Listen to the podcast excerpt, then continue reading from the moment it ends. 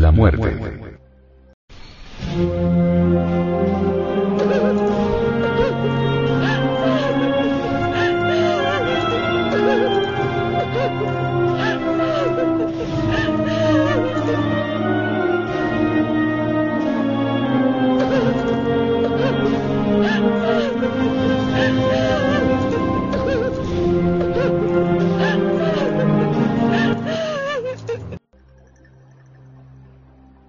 Es urgente comprender a fondo y en todos los terrenos de la mente, lo que realmente es la muerte en sí misma, solo así es posible, de verdad, entender en forma íntegra lo que es la inmortalidad.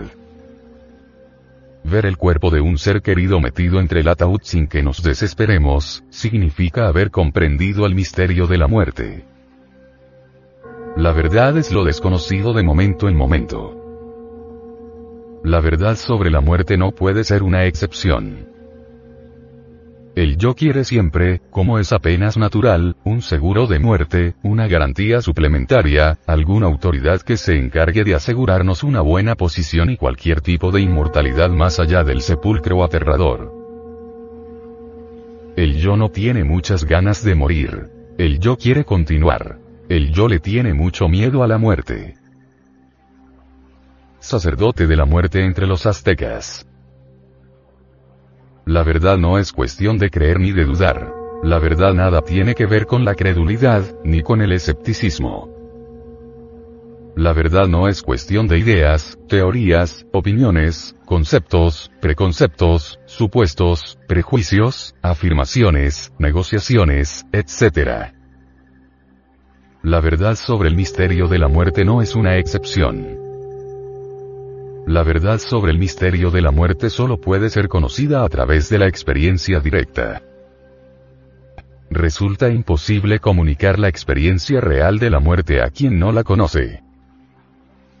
Cualquier poeta puede escribir bellos libros de amor, mas resulta imposible comunicar la verdad sobre el amor a personas que jamás lo han experimentado, en forma semejante decimos que es imposible comunicar la verdad sobre la muerte a personas que no la han vivenciado. Quien quiera saber la verdad sobre la muerte debe indagar, experimentar por sí mismo, buscar como es debido. Solo así podemos descubrir la honda significación de la muerte. La observación y la experiencia de muchos años nos han permitido comprender que a las gentes no les interesa comprender realmente el hondo significado de la muerte. A las gentes lo único que realmente les interesa es continuar en el más allá y eso es todo. Muchas personas desean continuar mediante los bienes materiales, el prestigio, la familia, las creencias, las ideas, los hijos, etc. Y cuando comprenden que cualquier tipo de continuidad psicológica es vano, pasajero, efímero, inestable, entonces sintiéndose sin garantías, inseguros, se espantan, se horrorizan, se llenan de infinito terror. No quieren comprender las pobres gentes, no quieren entender que todo lo que continúa se desenvuelve en el tiempo. No quieren comprender las pobres gentes que todo lo que continúa decae con el tiempo. No quieren comprender las pobres gentes que todo lo que continúa se vuelve mecanicista, rutinario, aburridor. Es urgente, es necesario, es indispensable, hacernos plenamente conscientes del hondo significado de la muerte, solo así desaparece el temor a dejar de existir. Observando cuidadosamente a la humanidad, podemos verificar que la mente se halla siempre embotellada en lo conocido y quiere que eso que es conocido continúe más allá del sepulcro. La mente embotellada en lo conocido, jamás podrá experimentar lo desconocido, lo real, lo verdadero. Solo rompiendo la botella del tiempo mediante la correcta meditación, podemos experimentar lo eterno, lo atemporal, lo real. Quienes deseen continuar temen a la muerte y sus creencias y teorías solo les sirven de narcótico. La muerte en sí misma nada tiene de aterrador, es algo muy hermoso, sublime, inefable, pero la mente embotellada. En lo conocido, solo se mueve dentro del círculo vicioso que va de la credulidad al escepticismo. Cuando realmente nos hacemos plenamente conscientes del hondo y profundo significado de la muerte, descubrimos entonces por sí mismos mediante la experiencia directa, que la vida y la muerte constituyen un todo íntegro, unitotal. La muerte es el depósito de la vida.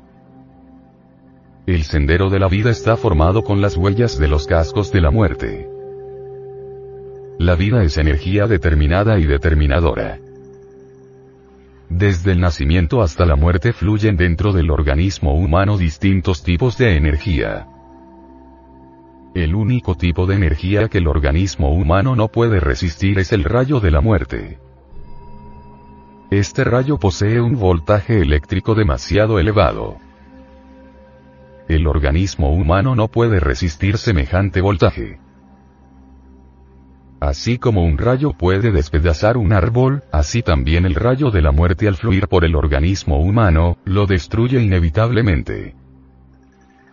El rayo de la muerte conecta al fenómeno muerte con el fenómeno nacimiento.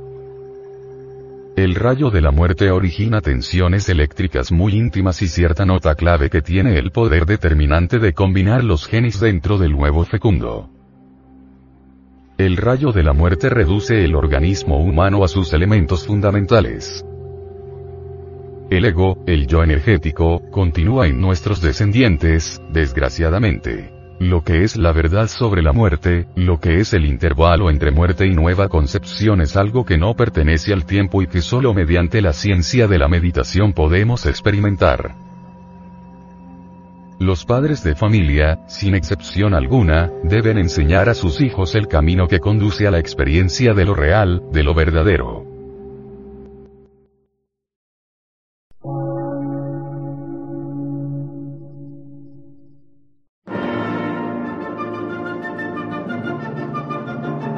Emisora, gnóstica, transmundial. Por una nueva civilización y una nueva cultura, sobre la faz de la Tierra.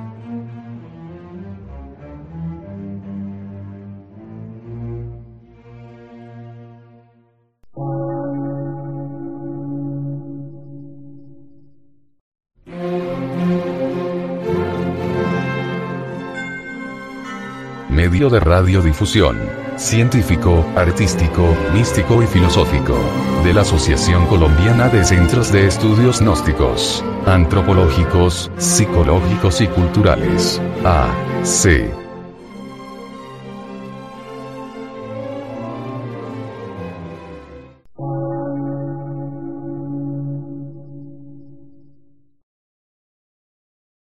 Lectura en movimiento.